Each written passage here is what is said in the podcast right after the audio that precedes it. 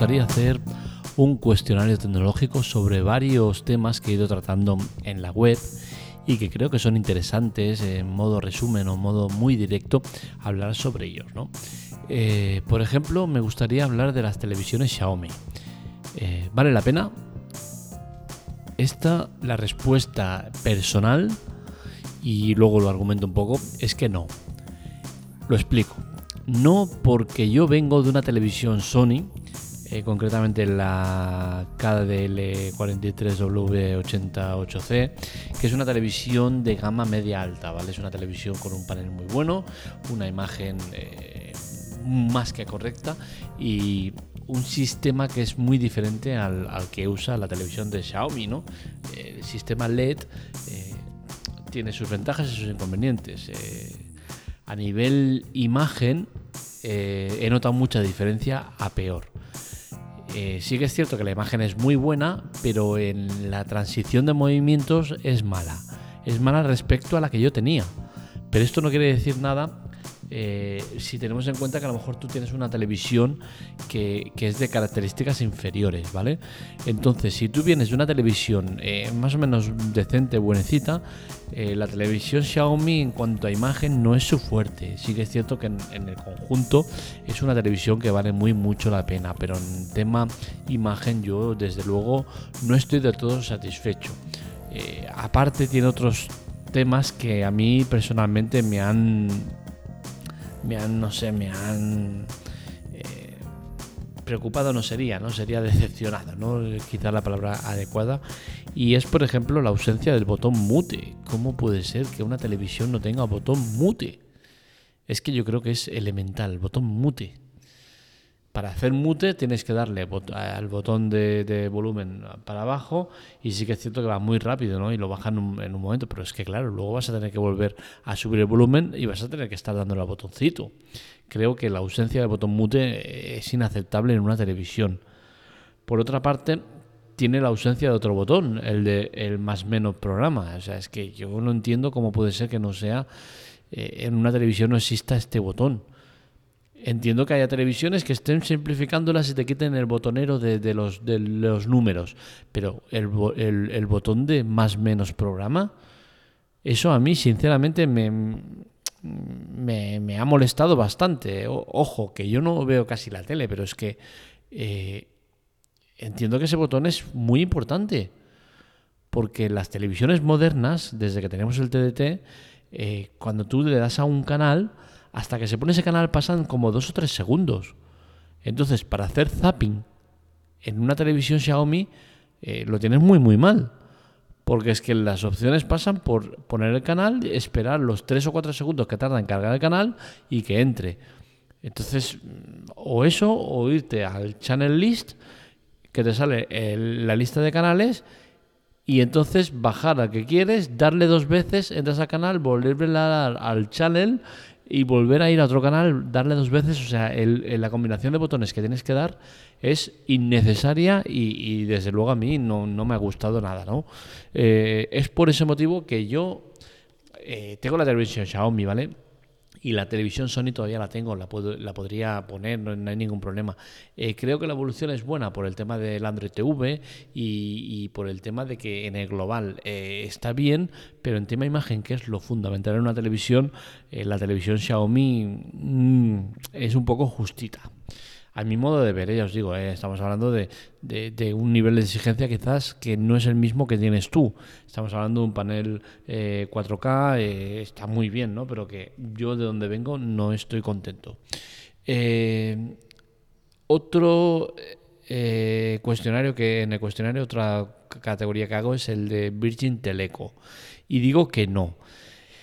Eh, digo que no por un motivo. el tema del ping está tomando una relevancia muy importante, ¿vale? Eh, el ping significa es el tiempo de respuesta entre equipos, ¿vale? Desde que yo, por ejemplo, pongo la tecla tec, le doy al intro hasta que el, el, equipo habla con el router y el router le devuelve lo que le está pidiendo, ese es el tiempo de respuesta. Y ese ping en, las OMVs o, empresas eh, pequeñas es malo. ¿Qué pasa? que en juegos esto es determinante. Por ejemplo, jugar en Stadia con, con un ping elevado es, es complicado y más en ciertos juegos que requieren de una precisión importante. Entonces, al final, en las OMVs eh, o te vas a O2, que es una de las que usa eh, la señal directa de, Movistar y, por eso tiene potencia, o la mayoría están cojas en el tema de la, del ping. Entonces, eh, Virgin Teleco, pese a ser una opción muy, muy interesante por el global de, de la oferta y por lo que nos ofrecen y la simplicidad y todo, está muy bien. Creo que, y me consta porque, porque de donde vienen ya hay, ya hay gente que está igual, eh, están sufriendo en el tema del ping, ¿no? Entonces, si vas a usarlo para estadios similares, eh, lo vas a pasar mal. Entonces, que lo tengas en cuenta, que, que la mayoría está pasando lo mismo.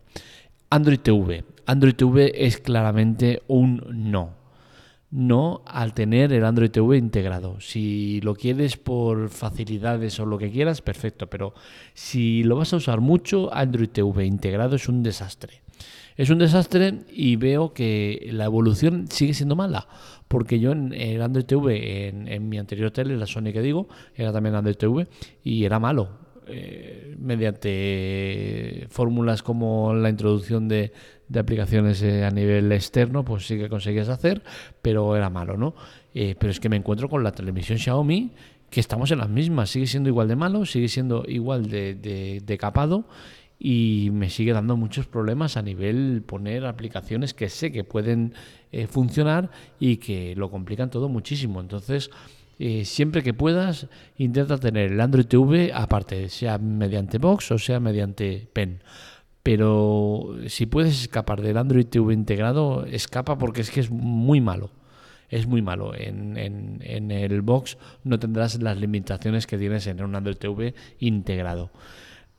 También propongo el tema de TikTok. TikTok es complicado dar una respuesta porque si la analizamos como, red social, como plataforma en expansión, como eh, popularidad, como todo eso, TikTok es lo más. O sea, el grado de, crecimiento es brutal. Es una plataforma que está creciendo de manera eh, salvaje, bestial.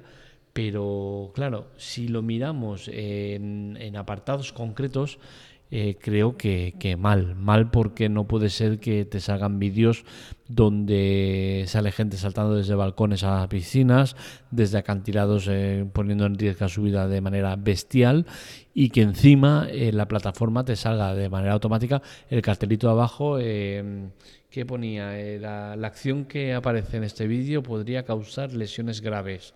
O sea, estás poniendo un cartel sabiendo que lo que sale es peligroso, perjudicial para el, para el ser humano y sin embargo lo dejas. Oye, eh, no, lo que quiero es que lo retires, no quiero que saques este tipo de cosas. Tampoco quiero que saques a menores de edad eh, en, posturas o, haciendo cosas eh, poco adecuadas a su edad. Entonces creo que TikTok en ese aspecto mal. Mal porque acaba viendo en esa plataforma un tanto por ciento muy elevado de vídeos que no deberían estar en ella, ¿no? Entonces, eh, por ese lado, la penaliza bastante, pero por otro, ya os digo, creo que es una red social que está muy bien. La estoy usando por el tema tecnológico porque me sirve para, sacar muchos temas eh, de tecnología, pero veo demasiados vídeos que no creo que debieran estar en esta plataforma. Google Meet claramente es un no, Google Meet es un desastre, Google Meet es de lo peor que he visto de Google, eh, no está eh, para nada a la altura de, la compañía y menos cuando existen opciones como Jitsi o Zoom que son mucho mejores. Y como siempre he dicho, la pandemia cuando acabe eh, todas estas aplicaciones se van a ir a un segundo plano, tercer plano y no nos vamos a acordar de ellas. ¿Qué acabaremos usando? seguramente WhatsApp con su hasta 10 miembros en una misma conversación y poco más, porque al final la gente no, no, no, le interesa tener muchas aplicaciones para hacer lo que te hace de por sí la predeterminada, que en este caso entiendo que WhatsApp lo es, no es la aplicación dominante y es la aplicación que, que usa la mayoría de gente. Con la cual cosa creo que, que ninguna va, va, a seguir eh, con este boom que tienen actualmente y que seguramente es eso, quedarán WhatsApp, eh, Zoom a nivel más profesional y poco más. Skype quizás el que quiera eh, más de 10 o, casos así, ¿no? Eh, el teletrabajo es otro de los temas que pongo en el cuestionario y claramente es un no. Eh, y lo digo con conocimiento de causa. Y es que creo que la mayoría de empresas que están sacando pecho sobre, oye, que pese a la pandemia seguimos teletrabajando. Oye, sí, vale, sigues teletrabajando. pero ¿cómo estás tratando a tus empleados? Porque un tanto por ciento de empleados insatisfechos te puede montar un roto en la empresa, pero de, de, tres pares de narices. Especialmente lo centralizamos en el tema de, los teleoperadores.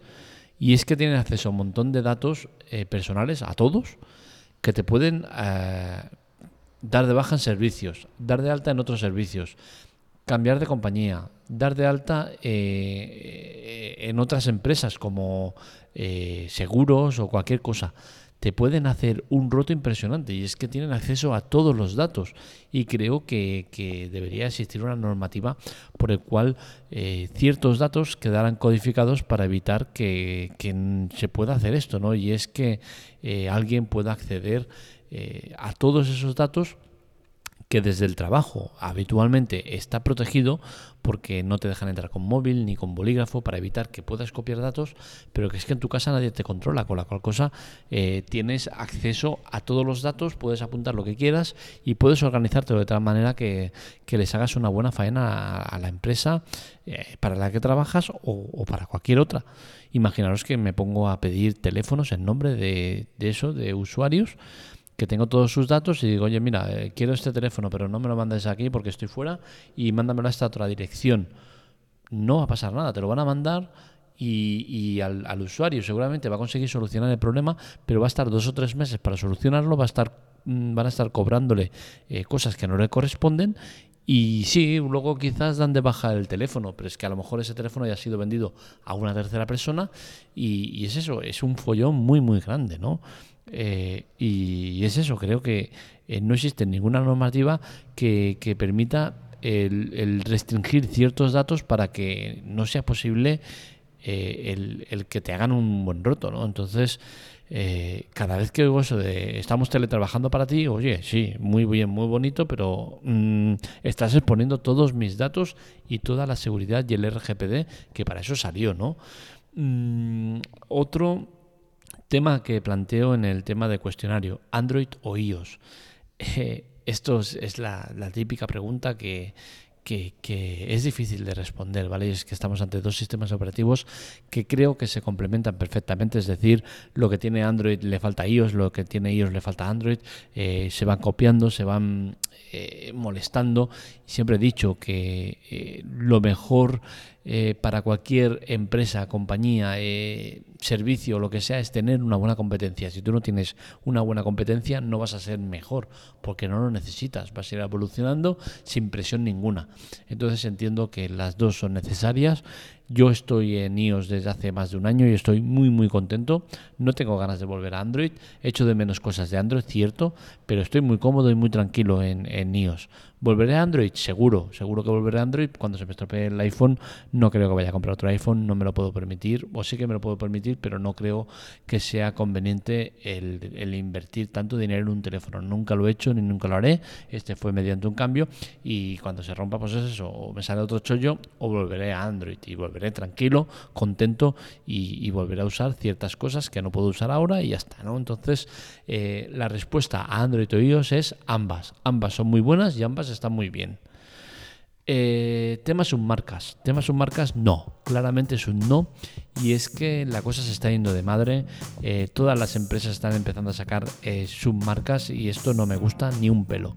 Por ejemplo, Oppo. Oppo tiene Realme pero es que a su vez pertenece a, un conglomerado que es BBK. Entonces, al final, el usuario pierde eh, conciencia o, claridad respecto a la marca, y eso es lo que no me gusta. Eh, este BBK es que estamos hablando de que están Vivo, OnePlus, Realme la propia Oppo dentro de ese BBK. Entonces es, es un grupo que maneja todo el, tema de, los móviles y hace que, pues mira, ahora en enero pues sale el Vivo, eh, luego en marzo que ya está bajando Vivo pues sale OnePlus, luego sale no sé qué, y entonces manejan un poco el, negocio. Eh, pero es que claro, eh, tenemos empresas como Narzo. Ha nacido Narzo ¿De quién es Narzo? ¿A quién corresponde? Seguramente nadie me lo sabrá decir. ¿Por qué? Porque todavía no está extendida y todavía no se está comercializando mucho, ¿no? Pero Narzo es otra submarca de Oppo, ¿no? Entonces, eh, no me gusta ese concepto, ¿no? De perder eh, la claridad de a quién pertenece eh, estas submarcas. no estoy en contra de las submarcas en sí, estoy en contra de perder el oremus de quién es cada una, ¿no? Eh, por ejemplo, está IQOO, que es de Vivo, o, Poco y Redmi de Xiaomi. Eh, y es eso, ¿no? No me gusta el perder la, la, identidad de la marca, ¿no? Y poco más, creo que esto es un resumen bueno de, lo que es el cuestionario, que es el artículo que he escrito para la teclatec.com. Ahí podéis encontrar este y otros artículos y espero que os haya gustado el podcast. Un saludo, nos leemos, nos escuchamos.